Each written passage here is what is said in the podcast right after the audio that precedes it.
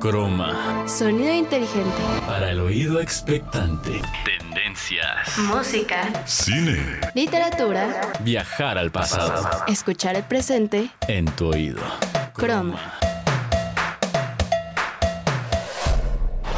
Sean bienvenidos a un programa más de Croma. Mi nombre es Montserrat Gaona y afortunadamente estoy de vuelta con ustedes.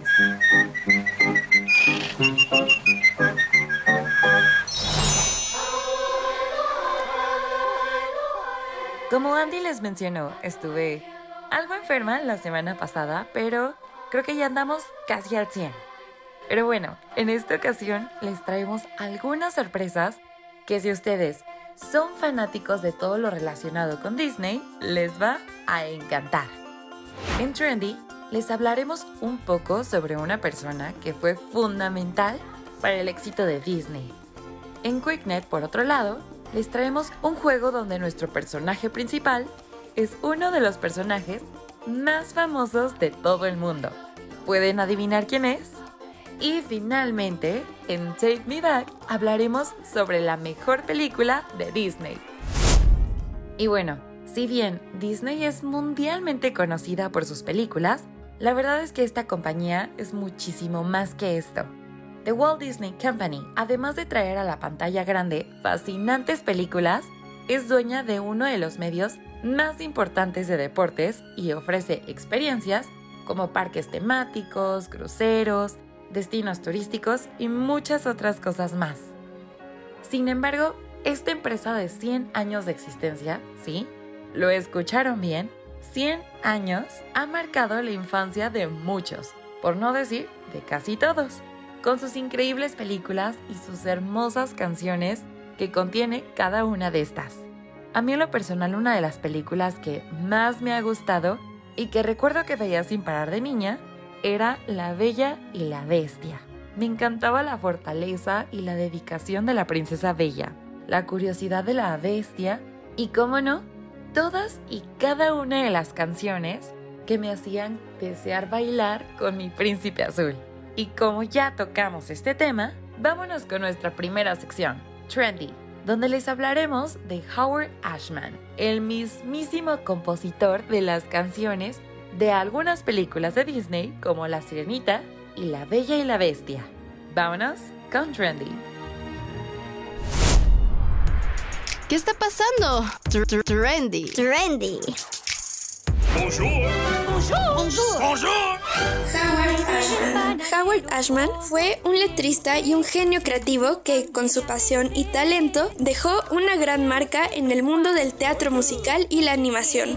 A este rústico lugar. Tenía una gran capacidad para contar historias a través de la música y las letras. Empezó trabajando en el musical de Little Shop of Horrors junto con el gran compositor Alan Menken. Después, juntos fueron a Disney e hicieron maravillas para resucitar los musicales, empezando así con La Sirenita y después con La Bella y la Bestia. Junto con el grande de Alan Menken, revolucionó la música de las películas animadas de Disney, trayendo un estilo teatral y una profundidad emocional que transformó el género. Es admirado por su dedicación, su pasión y su valentía para seguir sus sueños. A pesar de luchar contra el VIH o SIDA, en un momento en que la enfermedad estaba rodeada de estigma y miedo, continuó trabajando incansablemente, dejando un legado que inspira a generaciones de artistas.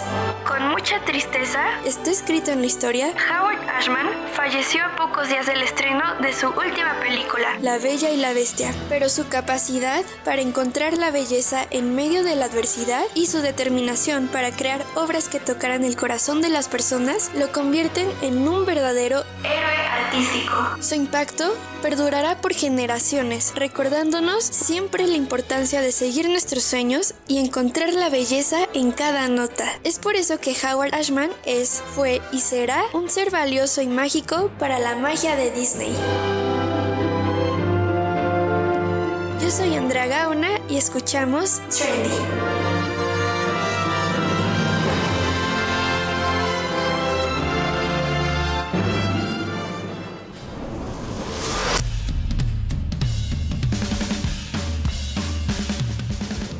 Muchísimas gracias Andy por esta información tan valiosa sobre Howard Ashman. La verdad es que tal y como tú lo dices, Ashman es un gran ejemplo para enseñarnos sobre el legado de la música y cómo puedes transmitir demasiadas cosas por medio del arte. La verdad es que todas las canciones que hizo para las películas de Disney, la verdad es que fueron fascinantes. A muchas, muchas personas les llegó algunas de las letras de estas canciones. La verdad es que a mí me encantaba como la misma canción te iba contextualizando de la historia, así como en La Bella y la Bestia que te va contando más o menos cómo está la dinámica dentro del pueblo, sobre el panadero, la bella, todos estos pequeños fragmentos de la historia, vaya. La verdad es que a mí en lo personal me encanta. Si bien lamentamos mucho la muerte de este gran letrista, creo que nos podemos quedar con el buen sabor de boca que nos dejó todo el trabajo que hizo este gran hombre dentro de las películas de Disney. Y bueno, ya que hablamos un poco sobre él, creo que estaría bastante bien escuchar una de las melodías que aparece en la película de La Sirenita llamada Parte de él y vamos un corte después de esto. ¿Qué tengo aquí? Qué lindo es. Es un tesoro que descubrí. Es muy simple decir que no hay más que pedir. Que lo que ves a tu alrededor, tanta abundancia, tanto esplendor, me hace pensar que yo no necesito más. Regalitos así tengo miles, aunque a veces no sepa qué son. ¿Quieres no sé, Pops? Tengo 20, pero yo en verdad quiero más.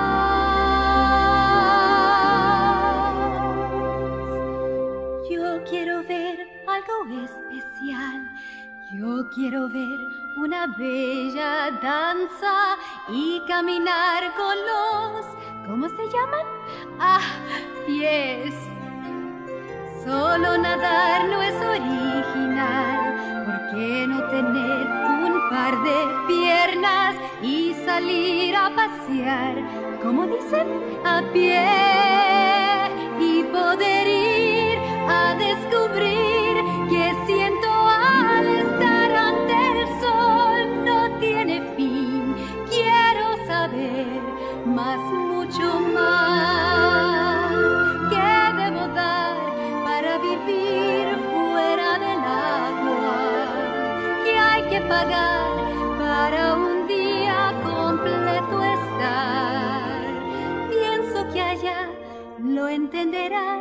puesto que no prohíben nada, porque habrían de impedirme ir a jugar,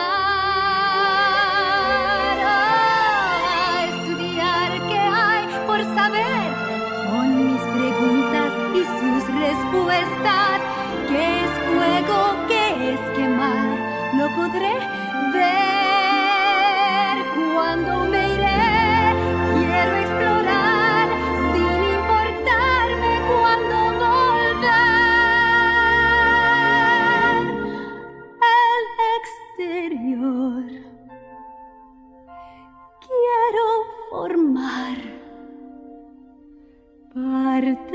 de.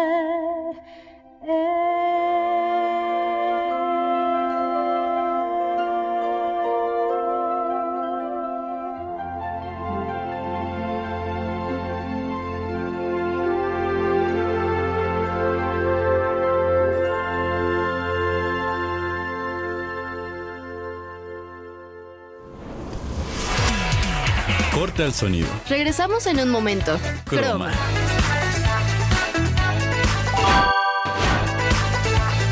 ¿Oído recargado? Continuamos. Croma. Estamos de vuelta después de un corte y pues bueno, hablar sobre Disney siempre nos va a dar demasiado material. Sin embargo, hablar sobre esto nos llevaría horas y horas, pero pues la verdad es que no tenemos el tiempo. Así que en lugar de hablar sobre su historia y su creador, mejor hablemos sobre cosas un poco más recientes. Hace no mucho tiempo, Disney reveló que estrenarían películas tanto en la pantalla grande como en su plataforma Disney Plus. Y la verdad es que la audiencia quedó bastante sorprendida después de que se anunciara una segunda entrega de Intensamente, Moana y otras películas más. La verdad es que a mí me fascinó la primera película de Intensamente, ya que me encantaba la idea que planteaba la película sobre nuestras emociones, por lo que ver una película donde ya no sean las emociones de solo una niña, sino de un adolescente que la verdad es que es muchísimo más complejo, me emociona. Y bueno, cambiando un poquito de tema, como ya habíamos mencionado al principio, Disney no solo se dedica a hacer películas, también está en otras industrias como lo son los videojuegos. Un claro ejemplo de esto nos lo van a dar en QuickNet, en donde nos hablarán del Epic Mickey Rebrush, un remake del clásico juego de plataforma Epic Mickey y que llegará incluso a Nintendo Switch. Pero bueno, vamos con nuestra sección QuickNet para conocer más sobre esto. Videojuegos, estilo de vida en GeekNet. Hola, ¿qué tal mis Camusca Mickey Gamers? Bienvenidos a Geeknet, el espacio dedicado en hablar sobre todo lo referente a los videojuegos del momento. El día de hoy preparamos un viaje especial donde analizaremos un remake bastante aclamado por todos los fanáticos de Disney. Así es, estoy hablando de Epic Mickey Rebrushed. ¿Una decisión acertada o una apuesta arriesgada? Es lo que analizaremos juntos. Dale play y toma el control. Creo que todos sabemos el propósito de hacer un remake, el cual consta de hacer desde cero todo un videojuego, ya sea para mejorar la calidad gráfica, aspectos jugables, narrativa o alguno que otro fallo del original. Y para muchos, este clásico merecía sí o sí una reconstrucción para adaptarlo a los estándares actuales, al igual que portearlo a las plataformas de hoy. Bueno, vamos a jugar. Epic Mickey Rebrushed representa un mundo donde personajes de antaño que acompañaron al mismo ratón en sus aventuras ahora están viviendo, solo que este lugar solo aquellos personajes que fueron olvidados con el tiempo, por lo que Mickey, luego de ser arrastrado por una fuerza oscura, tendrá como misión reconstruir ese mundo fragmentado y volver a su realidad, siempre con la ayuda de su pincel mágico capaz de pintar o desvanecer cualquier cosa. ¡Ay, qué pasa, Goofy! Estoy jugando Fortnite. Ajá. Pero, ¿a qué voy con ser una apuesta arriesgada? Cuando salió este juego en 2010, fue bien recibido por los jugadores, pues su factor nostalgia era lo que más brillaba en la entrega. Sin embargo, algunas cosas dentro de la jugabilidad no estaban bien pulidas, siendo el ángulo de cámara lo que más crítica se llevó, pues hacía que la experiencia fuera un poco torpe a la hora de saltar o moverse por el escenario. Por lo que hemos visto hasta ahora, este remake ya tiene una mejoría en la calidad gráfica, pero solo el tiempo dirá si aquellas cosas que faltaron por pulirse del original se tomaron en cuenta para su desarrollo. Pero ahora cuéntanos, ¿jugarás este remake una vez que salga? Por mi parte, estaré preparado para darme un golpe hermoso de nostalgia con este título. Muchas gracias Chris por hablarnos sobre este juego tan espectacular. Tal y como lo mencionaron en QuickNet, siento que la idea estuvo increíble, pero pudo haber sido tratada o ejecutada de una mejor manera. Esperemos que más adelante puedan arreglar todos esos puntos que fueron criticados para que los usuarios tengan una mejor experiencia con este juego. Y bueno, recuerden que pueden escucharnos en plataformas como Spotify, en caso de haberse perdido alguna de nuestras secciones o simplemente quieran volver a escuchar el programa. Ya que les recordamos esto, siento que es imposible no seguir hablando de películas si hablamos de Disney. Sin duda alguna, han creado películas que nos han conmovido o emocionado. En mi caso, una película viejita que me hace llorar a mares es El zorro y el sabueso. Esta película de 1981, que probablemente los niños del 2010 para adelante no reconocerán, lo cual siento que es lamentable porque es una joyita, nos cuenta la historia de un pequeño zorrito llamado Todd y Cooper, un cachorro sabueso, quienes juran una amistad eterna. Pero cuando Cooper se convierte en un sabueso cazador, su amistad es puesta a prueba. La verdad es que esta película tiene una de las escenas más tristes que he visto en mi vida. Y si ustedes están buscando una película para llorar a moco tendido, esta es una gran opción para ustedes. Y como es de imaginarse, no siempre vamos a estar de acuerdo con cuál es la mejor película de Disney. Sin embargo, vamos con Take Me Back para ver qué nos pueden decir sobre esto. Viajar al pasado, escuchar en el presente. Take me, take me, take, me back.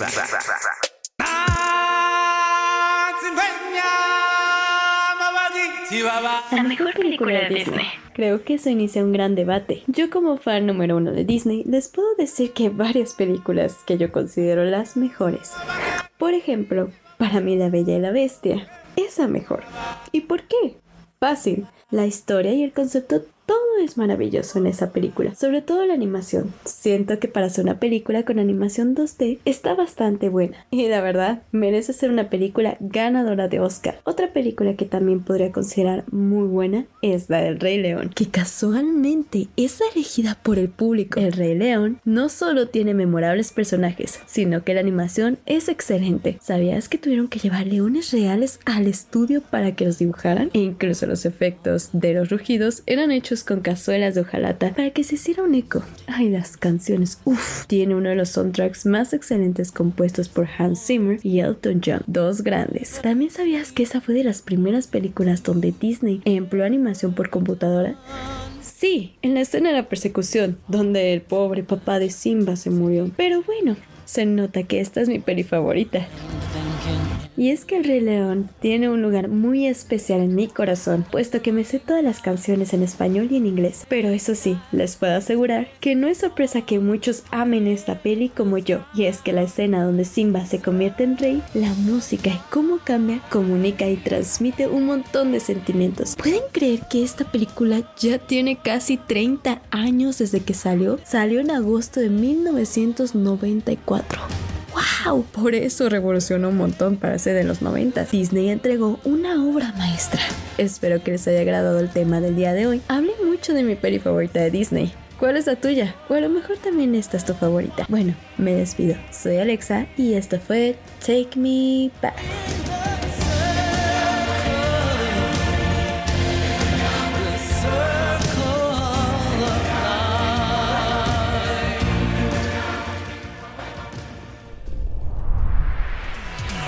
Corta el sonido. Regresamos en un momento. Croma.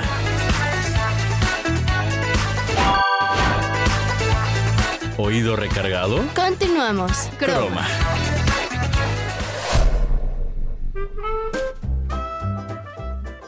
Estamos de vuelta en Croma. Muchísimas gracias Alexa por contarnos bastante curioso sobre el Rey León. Tengo que admitir que la verdad es que no había visto esta película hasta hace relativamente poco y sinceramente no sé por qué. Cuando se enteraron mis amigos la verdad es que me hicieron burla por varios días. Pero bueno, a pesar de que El Rey León no es mi película favorita de Disney, tenemos que admirar todo el trabajo que estuvo detrás de la realización de este filme. Eso de que llevaron leones reales me dejó con el ojo cuadrado.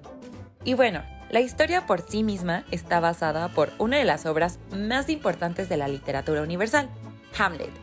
Y vaya que cuando me di cuenta de esto, o más bien me apareció un TikTok por ahí de esto mismo, me encantó la manera en la que adaptaron la historia para un público más infantil. Que si me lo preguntan, la trama sigue siendo brutal. Ver cómo tu tío traiciona a tu padre al punto de llevarlo a la muerte, creo que no es cualquier cosa. Una película que sí puedo decir que es mi favorita es La princesa y el sapo. Lo que más me gusta de esta película es su villano. Creo que es un personaje muy interesante y tiene una de las mejores canciones de toda la película. En general, Nueva Orleans, la ciudad donde se desarrolla la película, se me hace muy interesante por su historia, tradiciones y muchas otras cosas más. Y creo que esta película captura la esencia del lugar de la mejor manera posible. La princesa y el sapo es una película que sin duda alguna yo recomiendo. Esta está dirigida por John Muskie y sigue la historia de una trabajadora y ambiciosa chica llamada Tiana, quien sueña con abrir el restaurante más fino de Nueva Orleans. Sin embargo, su sueño se desvía un poco cuando conoce al príncipe Navin, quien ha sido transformado en un sapo por el doctor Facilio, quien es el villano. Tiana, al tratar de ayudarlo, se ve envuelta en una serie de hechos divertidos, aunque algo peligrosos.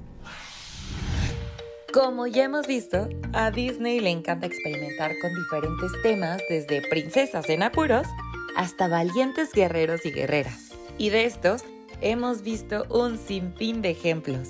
La verdad es que yo desde pequeña he amado sus películas. Recuerdo que me encantaba levantarme temprano con esperanza de poder ver Lilo y Stitch ya que era una de las películas que más me gustaba en el momento. Tenía todo lo que podía pedir de niña. Una playa, música, bailes bonitos, aliens y muchísimas otras cosas más. Me gustaba tanto esta película que terminé aprendiéndome el baile del principio, pero pues ese ya es otro tema. A pesar de que Disney podría decirse que se especializa en las películas animadas, también se ha aventurado a llevar sus películas a live action. Un gran ejemplo de esto es Aladdin, la cual cautivó a todos sus espectadores dándole todo el brillo y esplendor, tal cual como su versión animada. Los bailes, combinados con los fascinantes vestuarios, fueron espectaculares, teniendo al público bastante feliz con el resultado. Sin embargo, hay algunos filmes que no tuvieron tan buen recibimiento como esta, como fue el caso de La Sirenita. Esta cinta fue muy criticada desde un principio por sus personajes, por los efectos, entre otras cosas más. Si bien a mí me agradó la película, creo que muchas personas tenían razón cuando dijeron que no se habían esforzado nada con la animación de un personaje en particular, Sebastián el Cangrejo. Y un conflicto ya más personal que tuve con la película fue Flounder, el mejor amigo pez de Ariel.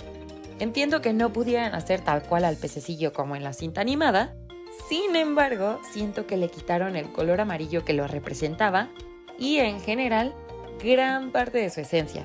Quitando estos puntos, creo que fue un buen filme.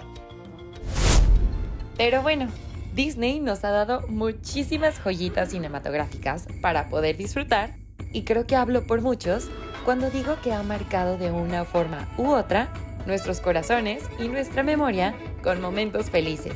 Por lo que hoy les agradecemos a Disney y a todas las personas que han hecho posibles tantas maravillas como lo son sus películas. Lamentablemente se nos ha terminado el tiempo. Les agradecemos por escuchar una vez más Croma. Los esperamos en nuestro próximo programa. Sin embargo, antes de irnos, queremos cerrar con broche de oro. Por eso, escuchemos una última canción muy amada por todos y que es muy inspiradora. Vamos a escuchar Hombres de Acción de la película Mulan. Yo soy Montserrat Gaona y me despido. Hoy la lucha empieza, esa es la misión niñas me mandaron para tal acción.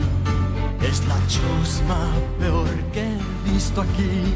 Entenderán lo que es virtud. Hombres fuertes de acción serán hoy. Mantener la calma en la tempestad. Siempre en equilibrio y en vencer, pensar. Son patéticos, escuálidos, que entienden qué pasó. Hombres fuertes de acción serán hoy. No puedo casi respirar, solo pido despedirme. El deporte siempre fue una decepción. De miedo los va a matar. Que no vaya a descubrirme. Ojalá supiera yo de natación.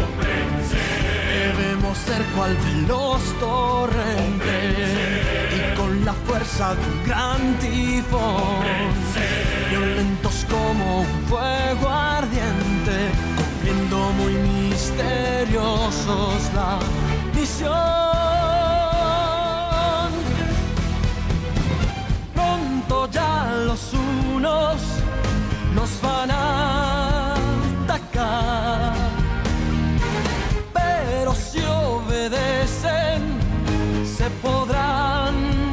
salvar. Tú no sirves en la guerra cruel a empacar, no hay tal virtud. Hombres fuertes de acción serán hoy. Debemos ser mal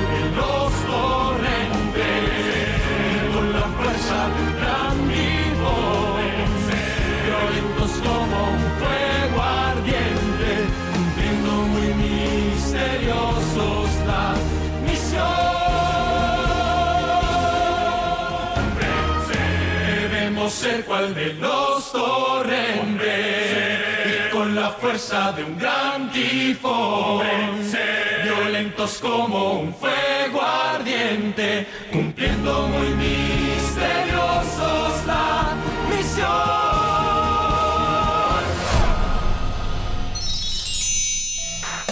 Desenchufa. El sonido en tu oído. ¿Escuchaste? Croma.